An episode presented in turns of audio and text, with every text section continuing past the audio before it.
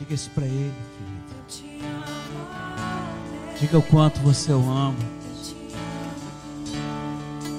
Diga a Ele, eu te amo. Senhor. Não existe nada que me atrai além de Ti. Não existe nada, papai, que não me faça estar tão acolhido, tão guardado tão seguro quanto os teus braços. Nós amamos a Ti, nós somos apaixonados por Ti. Que neste dia, papai, o Teu amor por nós aumente e o nosso aumente por Ti para que sempre venhamos a sentir saudades quando estamos longe de Ti. Amém, queridos? Vamos dar uma salva de palmas para Ele. Obrigado, Senhor, obrigado, obrigado. Uh! Eu estava aqui é, lembrando, porque às vezes a gente canta muita coisa de uma forma mecânica, né? Porque a música é bonita, porque todos cantam, mas cada canção dessa é uma palavra para mim e para você, né? E a gente fala muitas coisas, canta muitas coisas, mas eu lembro sempre que é, eu gostava de muitas coisas. Papai foi amigo meu, né? Eu fui o último de casa, fui o que menos apanhei. Quando eu nasci, papai já era de ter avô, de ser avô, né? Então, mas ele era, ele foi meu amigo. Ele me levava para cinema quando tinha seis anos. Ele estava sempre comigo. Às vezes ia fazer algumas, é, alguns trabalhos fora, porque ele era coletor. Então ele me levava, porque naquela época não tinha carro, ninguém tinha. Década de 60, início década de 60, na época que começou a aparecer o Aero Willis, aquelas coisas todas, né? E às vezes a gente ele ia fazer serviço fora e ele me convidava para ir. Eu era muito tímido. Eu lembro dele muitas vezes ele ele sentado com a perna cruzada e a gente fazendo cavalinho, brincando com ele. Era gostoso se refugiar nos braços de papai. Principalmente quando a gente tinha noite, tinha pesadelo, eu tinha muito pesadelo. E uma oração que eu fazia era, Senhor, é, o dia que tu levares papai e mamãe, me leva junto. Porque eu não podia ficar longe deles. Era um relacionamento muito íntimo. E isso gerou saudades. Às vezes me dá saudade do velho, né? Eu ouço aquelas coisas antigas, aqueles rádio antigo, rádio nacional, rádio Globo, rádio continental, aquelas coisas do passado, dá aquela saudade. Mas esse esse cântico que você acabou de entoar é um cântico real de alguém que é criança. E nós, como homens, né, e machista e adultos, a gente tem uma postura que a gente está sempre apresentando para os outros, né? Eu às vezes não sou o que sou, porque o que os outros vão pensar de mim, não é isso? Só que quando eu tenho a revelação de quem ele é e quem me vê, eu não posso pensar tanto na minha imagem, porque hoje há um time de futebol, aliás, há um campo de futebol, um estádio que me assiste todos os dias, que é a nuvem de testemunho, os santos que já estão nos céus e que papai libera para ver o que a gente faz e o pior, o que a gente pensa. Então nós nunca estamos sozinhos. Nós não estamos sozinhos quando você adorou o Senhor aqui, essas paredes todas desapareceram. Você que está aí na sua casa e adorou o Senhor, a sua casa desapareceu. Você estava na sala do trono adorando o Rei. E quando eu tenho essa, essa revelação, tudo muda. Eu estava aqui agora e ele falou comigo. E quando papai fala e você ouve, né? Por isso que a gente né, quer ouvir tua voz, não é isso que a gente pede? Quantos querem ouvir a voz do Senhor? E eu quero dizer algo para você que você já sabe. O maná é diário, não é? É todo dia. A graça dele é todo dia.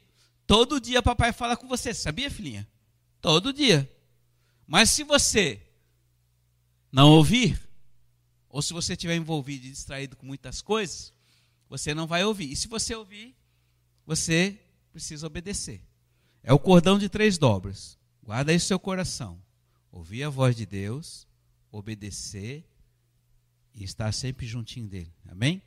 Cordão de três dobras. Dificilmente se rompe, né, pastorino? Dificilmente. Uma dobra rompe, duas, do, duas rompe. A terceira raramente rompe. Mas quem mantém essa terceira dobra é você. Amém? Muito bem, papai. Vamos abrir a palavra então em Êxodo capítulo 17, versículo de 1 a 16. É, eu vou falar hoje sobre o espírito de dúvida. Quantos aqui têm problema com dúvida? Levante a mão. Quantos de vocês têm dificuldade de tomar decisões? Levante a mão. Quantos de vocês têm aquela sensação que você toma uma decisão e parece que está errado? Quantos de vocês são inseguros nas coisas que muitas vezes vocês fazem? Então veja bem, quando nós temos essa característica, e você também que está me ouvindo, provavelmente deve ter isso, o que significa? Que boa parte do progresso da sua vida está emperrado. Por quê? Vamos ver aqui. Então, pega a sua palavra aí, Êxodo capítulo 17, nós vamos começar a ler praticamente todo esse texto. Diz assim: a partir do versículo 1: Toda a comunidade dos israelitas partiu no deserto de Sim para as etapas seguintes, segundo a ordem do Senhor, e acamparam em Refidim, onde não havia água. Refidim, lugar seco. Não havia água para o povo beber. O povo então discutiu, contendeu com Moisés e disse: Dá-nos água para beber. Respondeu Moisés: Por que vocês brigam comigo? Por que vocês põem à prova o Senhor? E ali então o povo teve sede e murmurou muito contra Moisés, dizendo: Por que nos fizesse subir do Egito para nos matar de sede a nós, nossos filhos, nossos animais? Então Moisés clamou ao Senhor, dizendo: Que farei a este povo, Senhor? Por pouco eles não me apedrejam. Então o Senhor disse a Moisés: Passa diante deles, toma contigo algum dos anciãos de Israel e leva contigo na mão o cajado, a vara ou o bordão com que feriste o rio e vai. E eis que eu estarei diante de ti sobre a rocha em Horeb. E tu ferirás a rocha e dela sairá água e o povo beberá. Moisés então fez na presença dos anciãos de Israel e deu aquele lugar de Meribá, por causa da discussão dos israelitas e porque colocaram o Senhor à prova, dizendo: O Senhor está no meio de nós ou não? O povo botou o Senhor em dúvida e botou na parede. Muito bem, para por aqui? Não, vamos continuar. Ora, veio Amaleque e combateu contra Israel em Refidim. Então Moisés disse a Josué: Escolhe homens e amanhã sai para combater contra Maleque, porque eu ficarei no cume da montanha com a vara ou com o cajado de Deus na mão. Então Josué fez o que Moisés lhe dissera para combater Amaleque, e Moisés, Arão e Ur subiram no topo da colina. E enquanto Moisés ficava com as mãos levantadas, Israel prevalecia. Quando, porém, baixava as mãos, prevalecia Amaleque. Ora, as mãos de Moisés estavam muito pesadas. Tomando então uma pedra, puseram-na debaixo dele e ele se assentou. E Arão e Ur sustentavam as mãos, um de um lado e outro de outro. E assim as suas mãos ficaram firmes até o pôr do sol. E Josué pôs em fuga Amaleque e o seu povo ao fio da espada. E então o Senhor disse a Moisés: E que escreve isso para memorial num livro e declara que Josué, que hei distinguir da memória de Amaleque debaixo dos céus. E depois disso, então, Moisés construiu um altar e pôs-lhe os nome de Iavé Nissi, ou Jeová Nissi, porque ele disse: A bandeira do Senhor em mão, e o Senhor está em guerra contra Amaleque de geração em geração. Pai, muito obrigado por esta palavra. Dá-nos a essência dela para que ela entre e seja gravada no coração dos filhos e não haja esquecimento em relação a isso. Quem é o danado do Amaleque? Quem é esse safado? Ele é neto de Esaú. Quem era o Esaú? Desculpa o termo, safado. Mas quem era o neto de Esaú? Aliás, quem era Esaú? Esaú é o homem que trocou a bênção de Deus, a primogenitura e toda a herança que estava sobre a vida do seu pai, porque ele estava com fome e trocou por um ensopado de lentilha, não foi esse? Jacó foi mais esperto e fez aquele ensopado, enfim. Esaú desprezou o que era herança para ele, por ele ser o primogênito. E depois a vida dele foi uma encrenca, e hoje nós não temos mais nenhum edomita. Amaleque era um dos chefes das tribos de Edom, e não existe mais nenhum edomita na face da terra, porque o Senhor simplesmente eliminou por causa do desprezo, da indiferença e pela falta de peso e responsabilidade por aquilo que Deus sonhava e desejava para gerar através de Esaú. Mas muito bem, o que, que tem isso a ver é, com a minha vida, pastor? Eu gostaria hoje é, de analisar alguns textos em relação ao que nós estamos vivendo. Primeiro, aqui no capítulo de 1, do versículo 1 até o versículo 7, nós temos uma situação que ocorreu em relação ao povo de Israel. Eles chegaram em determinado local e eles sentiram sede, porque estavam num deserto, e começaram a murmurar, a reclamar contra Moisés. Só que não era contra Moisés que eles estavam reclamando, era contra o próprio Deus. Então, Moisés ficou numa situação embaraçosa, ele foi jogado contra a parede, e o que, que ele fez? Ele brigou com eles? Não. Ele foi falar com o Senhor, aquele mesmo que havia mandado tirar do, da terra do Egito. Então, veja bem, o que, que aconteceu? Aquele lugar que era Refidim, um lugar extremamente seco, não tinha água alguma para este povo. Ele, através de uma ação sobrenatural de Deus, Deus falou para Moisés o que ele deveria fazer: pegar aquela, aquele, aquela vara que ele tinha, aquele cajado, e ferir a rocha.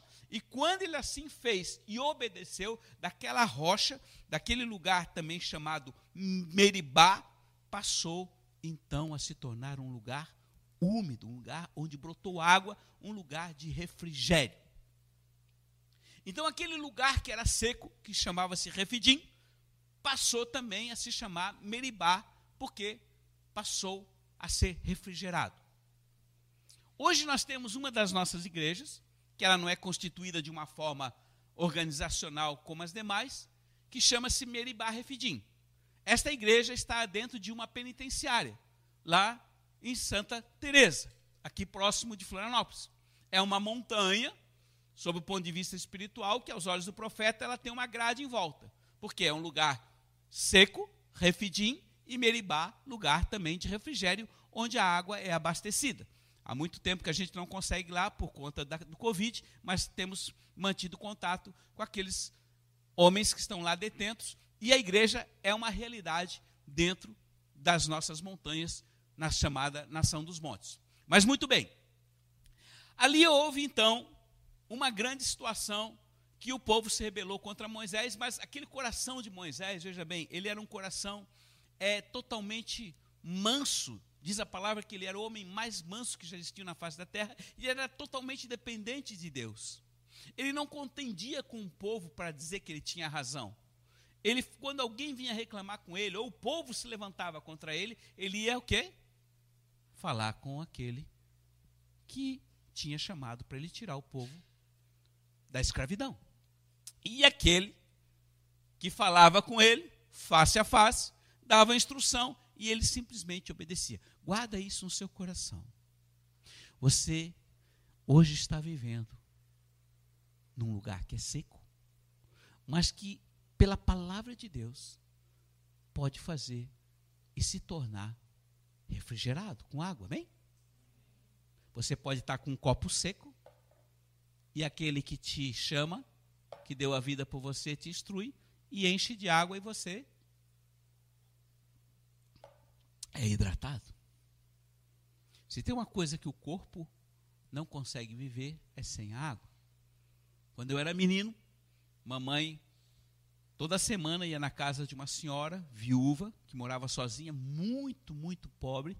Naquela época, 1965, 64, 66, havia muitas casas de pessoas muito pobres que ficavam lá à beira do trilho.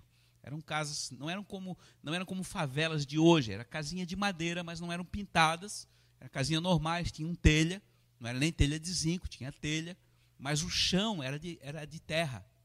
Não havia piso. E ali morava uma senhora, eu não lembro se era Dona Maria, E uma vez, pasmem, mamãe não conseguiu, mamãe ia toda quinta-feira. Mas mamãe tinha 11 filhos, imagina. Naquela época tinha que fazer tudo. Então, ela ficou duas semanas sem poder ir lá na casa da Dona Maria. E quando ela ia na casa da Dona Maria, quem levava a cesta do suprimento era eu, que era muito pesado. Uma cesta que a gente tinha. Só que chegou lá, a Dona Maria já estava lá quase 20 dias sem comer. Ela apenas bebeu água nesse período todo. E a mamãe ficou assim, surpreendente como alguém conseguiu ficar quase 20 dias sem se alimentar, só bebendo água. Porque naquela época, filhinhos, o pobre, o miserável era miserável. O pobre de hoje, filho, o pobre de hoje não é pobre. Você está entendendo? O pobre de hoje é porque não tem dinheiro para. Mas não vai passar fome. Não há quem passe fome nessa nação. Amém? Então, naquela época se passava e não tinha quem ajudasse. Mas a água o sustentou por vinte e tantos anos, vinte e tantos dias. Então preste atenção. Você precisa da água. Quem é a água da vida? Quem é a água da vida? Olha, preste atenção, se você não se abastecer dele, da água da vida, você vai ficar com o seu espírito desidratado, e se ele ficar desidratado, ele vai morrer. Concorda comigo? Porque isso é natural. Então, guarda isso agora. Mas eu quero falar aqui a respeito da dúvida da dúvida que abate todo mundo, a maioria das pessoas. O Amaleque, quem é ele? O neto do Esaú, diz a palavra ali em Deuteronômio 25, 17 18. Vamos ver quem é ele, vê, vê, vê, como é que ele ataca, como é que ele opera. Abre a sua palavra ali, o que, que diz ali? Diz que ele, o Senhor fala, no versículo 17 do capítulo 25 de Deuteronômio: Lembra-te do que Amaleque te fez no caminho quando saíste do Egito? Ele veio ao teu encontro no caminho quando tu estavas cansado, tu estava estressado, tu estava para baixo, e ele veio ao teu encontro nesse caminho e veio pela tua retaguarda, ou seja, veio pelas tuas costas, sem temer a Deus, e te atacou, e vocês todos que estavam mais fraquinhos e os desfalecidos que estavam para trás. Ele é um covarde que te ataca pelas costas. Este é o Amaleque. E qual era o objetivo de atacar os mais fracos? Presta atenção. Você é um pai de família, você está bem, você faz todas as coisas direitinho, mas daqui a pouco um filho teu dá problema.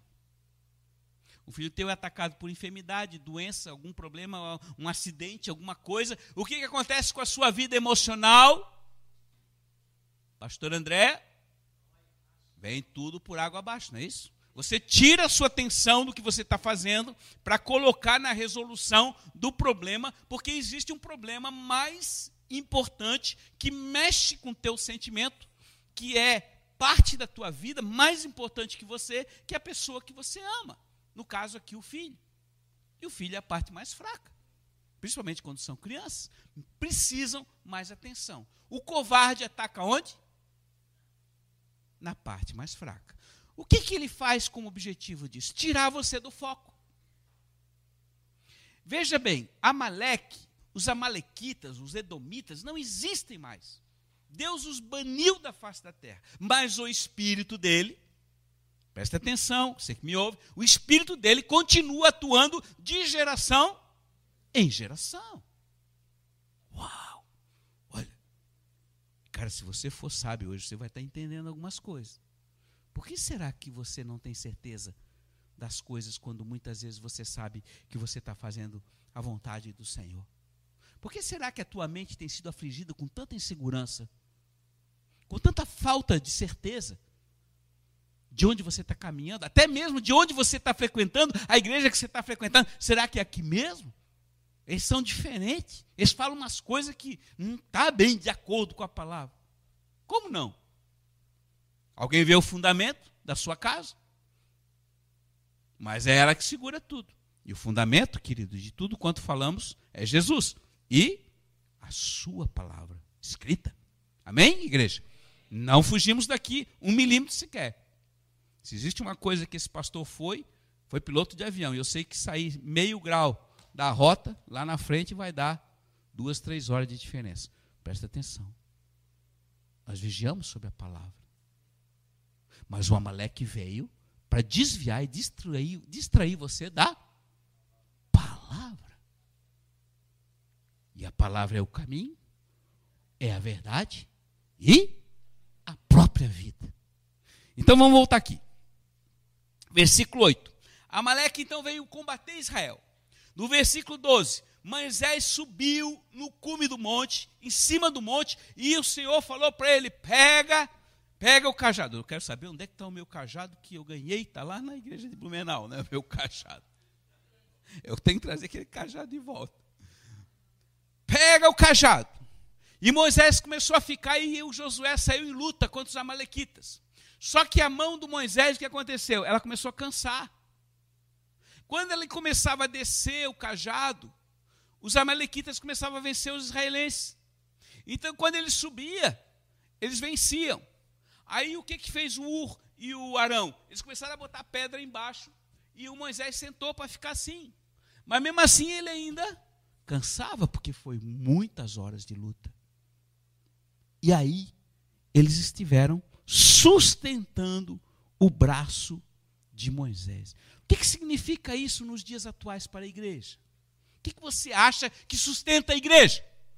A mão do pastor, a intercessão, oração, clamor, súplica, para que o Senhor sustente. E o espírito de Amaleque, o espírito de dúvida, o espírito que traz e desvia você do propósito de Deus seja desbaratado. Então, é importante a intercessão. Hoje nós estamos aqui aonde estamos porque eu tenho intercessores que clamam ao Senhor dia e noite, amém? Se não fosse eles, nós não estaríamos aqui. Obrigado pelos intercessores. Obrigado por você que não aparece, que intercede por mim, pela minha casa, pela minha família e pela família desses pastores e por toda a congregação. Muito obrigado. Você que tem joelho de camelo, você que está diante do altar de madrugada que ninguém vê, mas ele vê. E nós somos fruto e resultado da sua oração, querido. Obrigado, obrigado. Obrigado. O intercessor não aparece. É o cara que mais trabalha, faz serviço de lenhador, abastece o fogo, bota a lenha no altar, mas nunca aparece. Você já viu algum intercessor aparecer? Não, porque ele está sempre escondido. Falando com quem? Com o dono de todas as coisas. Muito bem. Versículo 12. Então ele cansou, cedeu. Aí o versículo 12 ainda continua a parte B, Arão e U sustentaram os braços de Moisés. E no versículo Josué diz que enquanto ele ficou com os braços levantados, Josué desbaratou exterminou o espírito do Amaleque, aliás, o, todos os amalequitas, e o próprio Amaleque fugiu. Ele não foi morto, mas ele fugiu. Muito bem. Quando terminou a guerra, o que, que o Moisés fez? Ele levantou um altar. E quando ele levantou um altar, ele disse: O Senhor é a nossa bandeira. Iavé Nishi. Aleluia. Vamos dar uma salva de palmas. Uhul! Por isso nós temos bandeira. Me dá uma bandeira aqui, a bandeira de Yeshua, ou outra bandeira, qualquer bandeira. Qualquer uma. Vamos ver. Isto. Ó. Aqui. Esta é a bandeira de sabedoria. Você que me assiste, né? Sabedoria, ela significa. Eu acho que é aqui, né? É aqui. É aqui? Não, aqui é o contrário. É aqui. Sabedoria significa que é a águia, um dos quatro seres, que é um dos nomes do Senhor. O Senhor é a sabedoria, a expressão. Há uns que são shalom, outros, ele é nossa bandeira. Bandeira significa área, área de domínio. Quando eu finco a bandeira em algum lugar, significa que aquele local pertence e tem o governo de quem ali está o nome. Em todas as igrejas, das montanhas, da nação dos montes, existe um mastro e sob esse mastro tem um nome. Qual que é o nome? Jesus. Porque nós não queremos que o nosso nome seja engrandecido, antes o dele. Amém? Então, por isso que Moisés reconheceu aquela área de Meribá, Refidim, pertence ao Senhor. E a Ele a glória e a honra para toda a eternidade. Mas mesmo com a bandeira na mão, a palavra diz que Amaleque continua lutando, o espírito de Amaleque continua lutando os filhos de Israel por geração em geração. Então, se você tem sido acometido por esse, essa dúvida, e que na realidade essa dúvida produz em você o medo, porque a dúvida ela gera insegurança. E quando você está inseguro, você começa a vir, ele chama um outro espírito que chama-se o espírito do medo. E quando você é cometido do espírito do medo, o que acontece com você? O quê? Edson. Você para. Normalmente você para. E aqui está o grande problema da maioria das pessoas. Quantas pessoas hoje morreram de medo do Covid-19 e ficaram trancafiadas em casa? com medo. Não toca. Não sai. Fica em casa. Não pode. E o que foi falado a respeito da enfermidade foi 70 vezes 7 maior do que a realidade. E ainda continua muita mentira em cima disso. Não que não seja uma verdade, não que nós estamos dizendo que não foi uma realidade. Muitas pessoas perderam a vida também por causa disso, mas os números não são verdadeiramente exatos. Nós sabemos disso. Mas pouco importa. Vamos nos cuidar. Não vamos deixar de se cuidar. Mas, graças a Deus, o nosso país não parou e nós, como igreja, também não paramos. E aí estão os números. E glória a Deus por isso. Quando você paralisa, filhinho, você não vai para lugar nenhum. Porque o medo também é um espírito. E o acusador, o mentiroso, o falso, aquele que se levanta contra tudo que chama do Senhor, ele sempre fica todo dia te intimidando. Ah, mas se você não consegue, se você não vai conseguir, você vai ser promovido para outro lugar? Mas será que você vai conseguir? Olha como é que você é. Aí você olha para você, é, eu não tenho condição. É assim que ele age. Ele sempre faz com que você olhe para você. Irmãos, nós como pessoas, a palavra diz que lá em Romanos capítulo 6, diz que nós, como pessoas, o que há em nós, nada serve para agradar o Senhor. Porque a nossa natureza, ela é terrena, ela é pó. Então não há nada na minha vida, no meu corpo, que possa agradar o Senhor. Mas quando Ele morreu por mim, ele fez, ele derramou algo sobre a minha vida que me transformou num novo homem. E quando o papai me vê, ele me vê através dessa ação que ele fez, dessa deste desse líquido tremendo e maravilhoso e mais valioso de toda a terra, que é o sangue de Jesus, amém? E esse sangue me purifica e me faz diante dos olhos do Pai, assim como cada um de vocês, santo como ele é santo, amém? Então Jesus vê, Deus vê cada um de nós através do seu filho e através do sacrifício que foi feito. E quando eu estou e tenho a revelação a respeito disso, eu tenho uma nova vida e vivo essa novidade de vida, porque o velho homem, com as coisas do passado, com as obras mortas, morreu e foi crucificado com Cristo, mas o novo homem tem uma nova vida a cada dia e tem revelação de que a cada manhã é, tem um novo nascimento. E, e, e nele todas as coisas são possíveis, amém? Então, filhinhos, o que acontece? Tiago, capítulo 1, versículo 5, 7, diz o seguinte. Olha o que, que o Tiago fala aqui. Tiago é um cara bom. Uma das cartas que eu é, mais tenho escrita aqui, que está uma rabiscada na minha, na, na minha Bíblia, é o Tiago. Olha só como é que está isso aqui. Pena que eu não posso dar um close aqui. Uma hora nós vamos ter uma câmera aqui vai dar um close, né, irmão? É, olha, tudo rabiscado. Por quê? Porque quando ele começa a falar, Tiago é tremendo. Pega a carta de Tiago e vê o que está escrito ali e começa a aplicar isso na sua vida que você vai ver. Olha só o que, que ele diz aqui, ó, a partir do versículo 5.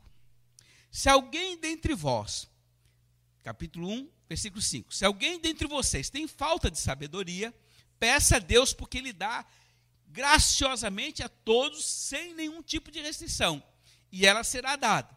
Mas peça com fé e em nada duvidando, porque aquele que duvida é semelhante à onda do mar, impelida e agitada pelo vento. não pense que tal pessoa receberá alguma coisa do Senhor.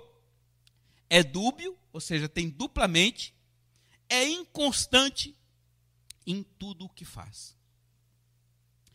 Que espírito é esse que ele está falando a respeito da falta de fé? O espírito de dúvida. É o Amaleque. Se você falar com Deus e pedir alguma coisa para ele, Isabel, e você pedir, Bel, ah, Senhor, se for da tua vontade, tu faz, sabe quando é que tu vai receber? Nunca. Claro que a oração tem, deve ser feita nesse sentido, mas o que, que eu quero dizer? Uma oração qualquer. O senhor está falando aqui, ele está instruindo aqui o Tiago, que eu, quando eu for falar com o Senhor, eu tenho que falar com ele sério naquilo que eu desejo, amém? Porque ele olha o seu coração e vai ver se você está afim disso mesmo. E se eu pedir de qualquer maneira, vai também significar que a minha fé vai ser uma fé pequena e oscilante. E eu não posso chegar diante do Rei do Universo. Ah, eu queria hoje mostrar para vocês uma imagem que apareceu no Instagram da Terra a partir do pôr do sol de Marte. Eu vou trazer essa imagem ainda para vocês. Procurei no Insta aí, vocês aí de trás aí. Cara, se você visse o que é aquela Terra, quem somos nós e onde estamos diante da grandeza de Deus, e a gente se preocupa com tantas coisas pequenas, achando que Ele não vai resolver a nossa situação, João.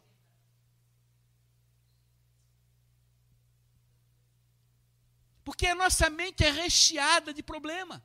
Não dá, não posso, não consigo. É bem assim. Mas se eu tiver nele e eu tiver um relacionamento com ele e me tornar tão amigo dele e tão querido nele, que é como uma criança, eu me refugio no colo do papai e diz: Papai, o meu amiguinho quer bater em mim.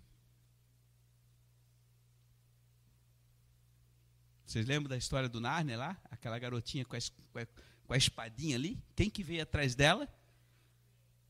O leão. Ele. Cara, aquela criança ia ter medo. Meu tamanho daquele leão. Assista o filme do Narnia. Acho que é um, né? Eu não lembro. São dois, três. Mas é a figura de Jesus, o leão de Judá. Preste atenção, filhinhos. A palavra que o Senhor está dando para mim para você hoje é o seguinte: seja sério. Pare de duvidar. Mas, pastor, eu tenho dúvida, eu não consigo, eu estou sempre com dúvida. A minha mente é bombardeada pela dúvida. Esse espírito maldito do Amaleque fica em cima de mim dia e noite. Eu não consigo sair do chão. Eu dou um passo para frente, dou dois para trás. E aí eu não saio. Faz 30 anos de reino e eu não sei nem o que, que eu estou fazendo e aonde eu estou. Mas eu sei que você tem certeza que você é salvo. Você é salvo? Sim, eu sou. Mas Deus não chamou você para ficar no nível da salvação, amém? Porque o nível da salvação é quando você entrou no primeiro ano primário. Imagina você estudo com o primeiro ano primário, né? Ia ser um bando de pessoas muito, desculpe o termo, mas incipientes de conhecimento. Netos? A base da montanha. Vocês iam conhecer o quê? Nada. Mal, mal iam conseguir fazer passar de 100 um número. Se é que chega, acho que no primeiro ano não, não aprende a chegar a 100, né? Mas o Senhor quer que vocês vão até onde é o limite. Qual é o limite? Para aquele que anda com Ele. Não tem. O limite é a sua vontade. Preste atenção. Assim como o homem pensa, diz a palavra em Provérbios, que assim como você pensa, é o que determina quem você é. Will, se você pensar pequeno, você vai ser pequeno. Se você pensar que você, não, eu nasci assim, meu pai foi assim, minha família foi assim, sempre fui assim, então eu vou ser assim. Você vai ser assim. Agora, o que Deus sonha para você? Aí eu vou chegar para você.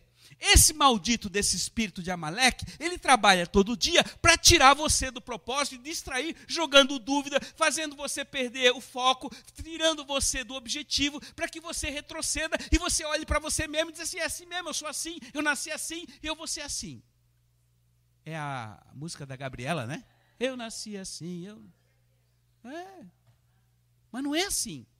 Porque aquele que tem nova vida, pau no reino, pau que nasce torto, morre reto. Amém? É. Porque ele transforma. E se você crê nessa transformação, você está sendo transformado a cada dia. Você não percebe. Eu ainda há pouco estava falando com um irmão aqui, dizendo para ele que não queira passar uma ponte antes de chegar na ponte. Não queira que uma árvore frutifique antes dela chegar na idade adulta, porque tudo existe um tempo, e vocês e todos nós estamos sendo transformados. E aqui está a essência de tudo. Demora, Edson. Mesmo que você tenha errado, pisado na bola, Deus é poderoso para restaurar e fazer tudo novo, te dar uma Simone nova e você ser feliz, amém? Glória a Deus por isso. Olha, não vão aprontar por aí. Vocês estão bem entendendo. Mas, irmãos, preste atenção. Tem mais coisa aqui. Que aí está. Não duvide quando você chega na presença do Senhor e pedindo alguma coisa. Amém? Este é o propósito e basta. Mas como fazer isso, pastor? Deus te deu armas, sim ou não? Quantos participaram aí do seminário? Armas de guerra. O que se faz com as armas? Ah, faz uso. A espada. A espada, eu estou em dúvida. Passa a espada na sua mente, passa a espada na sua alma, dá uma ordem para ela e diz: Maldita, não precisa falar maldita, mas diz assim: acalenta-te, confia no Senhor e descansa nele. O Senhor usa a própria palavra do Senhor. O Senhor é minha, meu refúgio, o Senhor é minha fortaleza. De quem terei medo? O Senhor é o meu pastor e nada me falta. Quando você está vendo a escassez bater na tua porta, que você não tem recurso, não tem dinheiro, o Senhor é meu pastor e nada me falta. E a palavra diz lá em, em Romanos 4,17 que eu trago a existência o que não existe. Eu trago água da rocha onde está seco, porque Ele é Deus e eu posso tudo nele, sei o quê. Amém? Isso é exercício de fé para esses dias que estamos vindo pela frente. Ah, pastor. Outra coisa que faz com que você retroceda e você coloque Satanás no colo é a murmuração, é a reclamação diante da escassez, como aconteceu com o povo de Israel. Falta água, começa a reclamar e botar a culpa nos outros. É a culpa da mulher, do filho, da esposa, do chefe, de todo mundo. Mas se quer, vai buscar o Senhor para que a água venha. É mais fácil reclamar, é mais, é, mais, é mais rápido eu reclamar e murmurar. A grande maioria das pessoas que reclamam e murmuram são aquelas que nada produzem.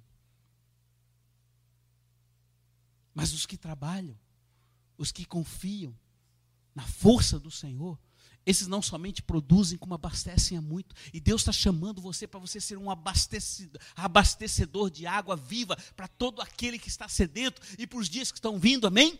Então você precisa ter essa sabedoria e passar a espada nesse espírito sobre sua vida, na sua família, na sua casa. Pais, reúnam os filhos, destravem, passem a espada, quebrem todo o espírito familiar de Amaleque sobre sua vida. Se você tem esse espírito maldito de dúvida, passa a espada. E esses dias, enquanto eu estava ontem, eu trouxe essa palavra, eu, era de manhã, eu tinha levantado, o Senhor me dá uma palavra, porque a palavra que eu dou para vocês, devocional todos os dias, é palavra para mim. Eu só reparto o que Deus fala comigo. Aí eu reparto para vocês. Eu digo: Olá, filhinhos, bom dia. A palavra de hoje é a palavra que Deus me deu. Não é uma palavra que eu pego para vocês, porque é muito fácil pegar uma pá e jogar, né? Ó, vocês façam isso. Eu não preciso fazer nada. Não. Primeiro para mim. E quantas vezes a palavra vem, eu tenho que me ajoelhar e pedir perdão. E dizer, Senhor, impregna isso no meu coração. Eu pego a palavra aqui, ó. Eu como. Senhor, eu como da palavra. Pastor, é louco, não tem problema, eu como eu preciso me alimentar.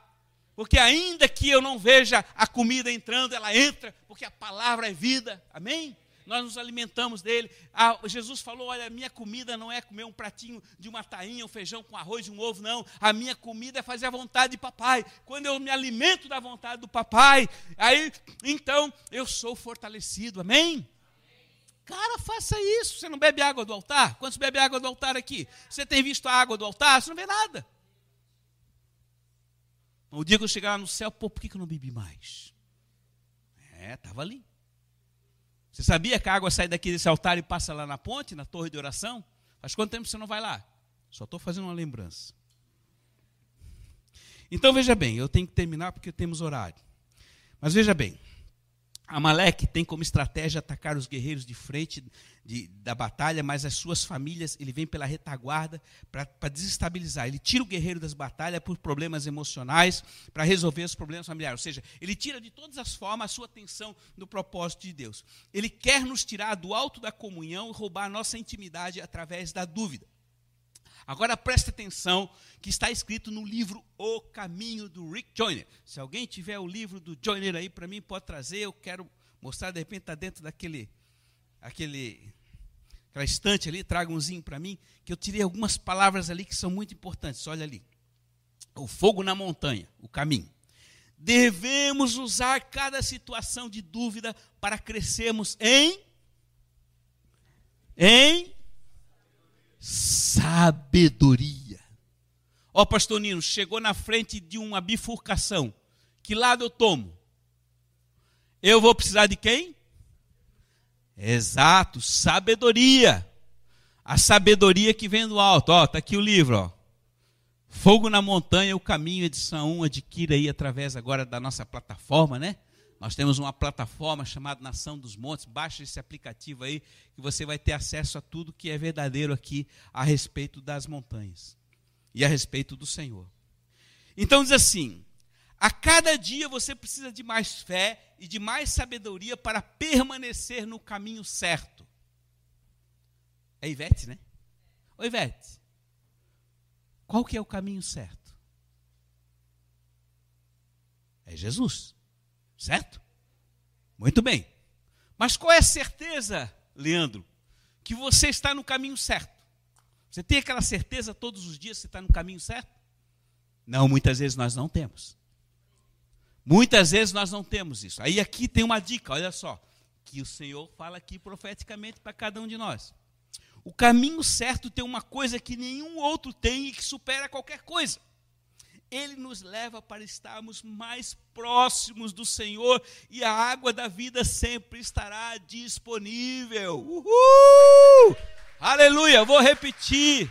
Aleluia! Cara, olha só a bússola. Olha o GPS, que é o mapa, pastor Nino.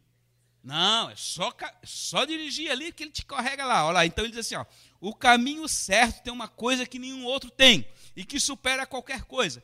Ele te leva para você estar mais próximo do Senhor e a água da vida sempre estará disponível. Uh, aí eu pergunto para você: qual é o lugar que sempre tem água disponível, pastor André? Oh, Jesus! Aquele altar deve estar gasto ali naquela casa, né? Hã? Aquele quarto, é teu quarto, o altar? Oh, Jesus! Oh, Jesus! Eu não gosto muito de botar o altar no quarto, não, porque tinha hora que tem que botar uma cortininha. É. Amém, amém, amém, amém. Fica no melhor lugar da casa. Cada um tem o seu altar. Mas tudo bem. Nem todos têm a condição e a situação. Mas importante é você ter o altar. Ali no altar flui água, ali no altar é a presença, ali no altar é o melhor lugar. Mas você lembra que você tem um altar dentro do seu coração, amém? E que se você não encontrar nenhum altar e você precisa de água para beber, você vai assim, ó. Amém? Ele é, ó, irmãozinho, ó, eu não tenho aqui, mas eu tenho uma chave de Jerusalém portátil, ela está aqui sempre no meu bolso. Agora não está porque está ali. Mas quando eu estou em situação que algum irmão, pastor, ora por mim, eu tenho tal situação para resolver, é rápido. Eu estou ali, Senhor, eu estou aqui na tua presença profeticamente, abrindo a porta, porque eu sei que quando eu abro a porta aqui na terra, Deus abre no céu, se estabelece a verdade, e há muitos de vocês tiveram grandes revelações e receberam respostas do Senhor por causa da atitude de fé de um homem. Quem sou eu? Nada mas eu, nele é diferente. Eu creio, eu amo aquele que eu creio, e eu obedeço, eu procuro obedecer apesar de mim.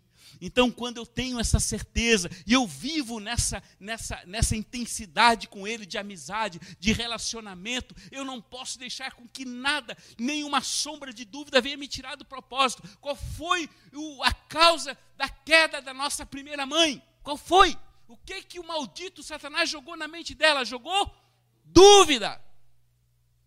Este maldito desse Amaleque já começou a atuar lá no jardim do Éden. E a dúvida dela gerou toda essa perdição, esse enrosco que nós estamos passando hoje. Então presta atenção, a dúvida não pode ser uma coisa que você deve negligenciar. Seja sábio. Se você está sendo cometido de insegurança e dúvida, passe a espada. Passe a espada na sua mente, mande o diabo correr repreenda o espírito de Amaleque. E a partir de ontem já, eu comecei a repreender o espírito de Amaleque sobre a vida da igreja. E vocês vão crescer, vocês vão amadurecer, vocês vão fazer uso das armas que vocês aprenderam lá no retiro. E vocês vão carregar o fogo da tocha por todos os locais e vocês vão incendiar essa nação. E Deus tem grandes coisas para cada um de vocês, não para que vocês sejam exaltados ou reconhecidos diante dos homens, mas para que ele cresça e o reino dele se estabeleça nessa terra chamada Brasil. Amém? Aleluia. Estou encerrando. Então o mestre sempre te instrui, sempre que tu necessitares de instrução. Eu vou encerrar com uma coisa.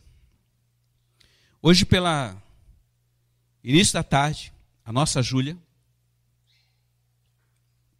a nossa querida Júlia, que é batedora, uma das batedoras carregadoras da tocha, ela foi compungida pelo Senhor para levar a tocha lá no monumento do Ipiranga, que é o altar do Brasil. Lá naquele lugar fica na frente do rio Ipiranga, onde houve o grito de Ipiranga, lembra?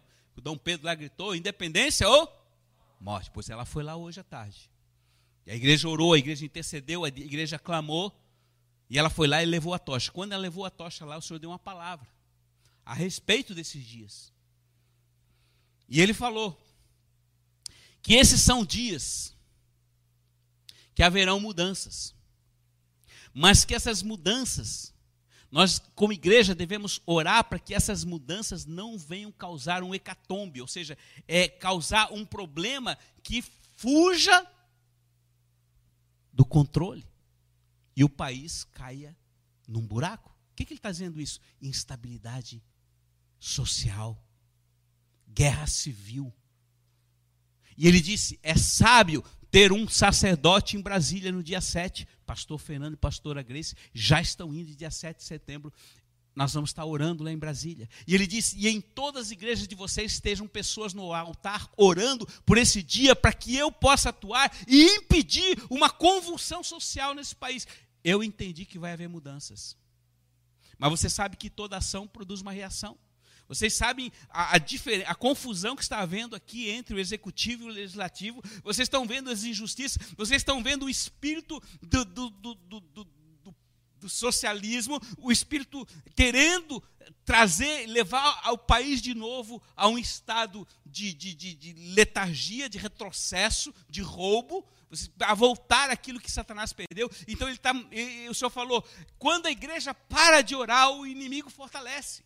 Então agora eu quero chamar o pessoal da intercessão das quinta-feiras, estejam aqui orando pela nação, ore na sua casa, levante um escudo e abençoe o nosso presidente. Nós não somos bolsonaristas, nós somos pró-governo. E a palavra diz que antes de nós orarmos por nós, nós temos que orar, orar pelos nossos governantes, mesmo que você não goste dele mas olhe, porque a bênção de Deus virá e a paz virá sobre se os nossos governantes forem instruídos na sabedoria do alto. Amém, queridos? Que o Senhor abençoe o nosso presidente, o Senhor abençoe nossos governadores, nossos prefeitos, para que nós tenhamos dias bons. E essa divisão toda, essa confusão toda, quem que ganha? Hoje de manhã eu ainda mandei uma palavra para vocês a respeito de Josué 8, lembra? Quem que chegou ali diante de Josué? Chegou um anjo com uma espada na mão, e Josué disse assim: Tu é do nosso do nosso inimigo. O anjo disse assim: Eu não sou nem de vocês, nem, nem, nem de, de dos inimigos. Eu sou do Senhor. O que, que ele estava dizendo? Eu não luto e nem tomo partido por A ou B, se é certo ou errado. Eu tomo partido do Senhor, porque é Ele que governa e a Ele foi dado o governo dessa nação. E nós temos que reivindicar e fazer lembrar do Senhor. Lembra-te que o nosso presidente deu a ti o governo, então reina, teus anjos estejam orando e operando em todas as regiões da terra, desde Uiapoque até Chuí. Nós te damos, nós temos autoridade, Senhor, e te abençoamos, ou melhor, venha a bênção do Senhor sobre a nossa vida e sobre a nossa nação, para que ela se torne forte em Ti e, e as bênçãos de Deuteronômio 28 estejam sobre toda a terra. Amém, queridos? Então agora eu quero dizer para você: fique de pé. Vamos tomar uma posição. Tome a tua espada. E repita comigo. Você que está em casa também faça a mesma coisa em voz audível.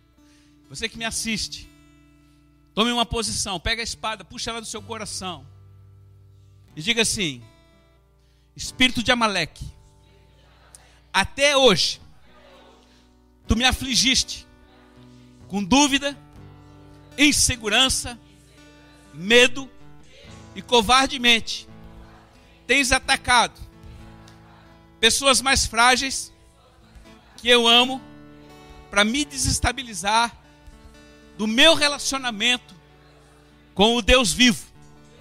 Mas hoje, diante desta palavra, eu te digo: aqui acaba a tua atuação na minha vida. A minha geração foi afligida por ti, mas agora a minha ordem para ti é: basta. E eu tomo a minha espada e passo a espada agora. Pode passar a espada. Eu passo a espada, ao, te passo ao fio da espada. Eu te passo ao fio da espada. Pode dizer, te repreendo e te ordeno. Nunca mais na minha vida, na vida da minha família, na vida da igreja, espírito de dúvida, espírito de insegurança, espírito de retrocesso, espírito de incredulidade, espírito de covardia e de medo. Em nome de Jesus agora, fora. No nome de Jesus, fora. E não apareça mais. O Senhor é o meu Deus. Ele é o Senhor dos exércitos. Aleluia! Façam isso constantemente quando necessário. Quando forem afligidos por esse espírito e perceberem a covardia desse espírito, e passem a espada e não deem descanso, porque ele sempre voltará para continuar atacando vocês. Mas hoje há uma certeza de que aquele que chamou vocês certamente completará a sua obra e levará vocês para o cume da montanha. Aleluia, que Deus abençoe a todos e fiquem na presença do Rei. Vamos adorá-lo.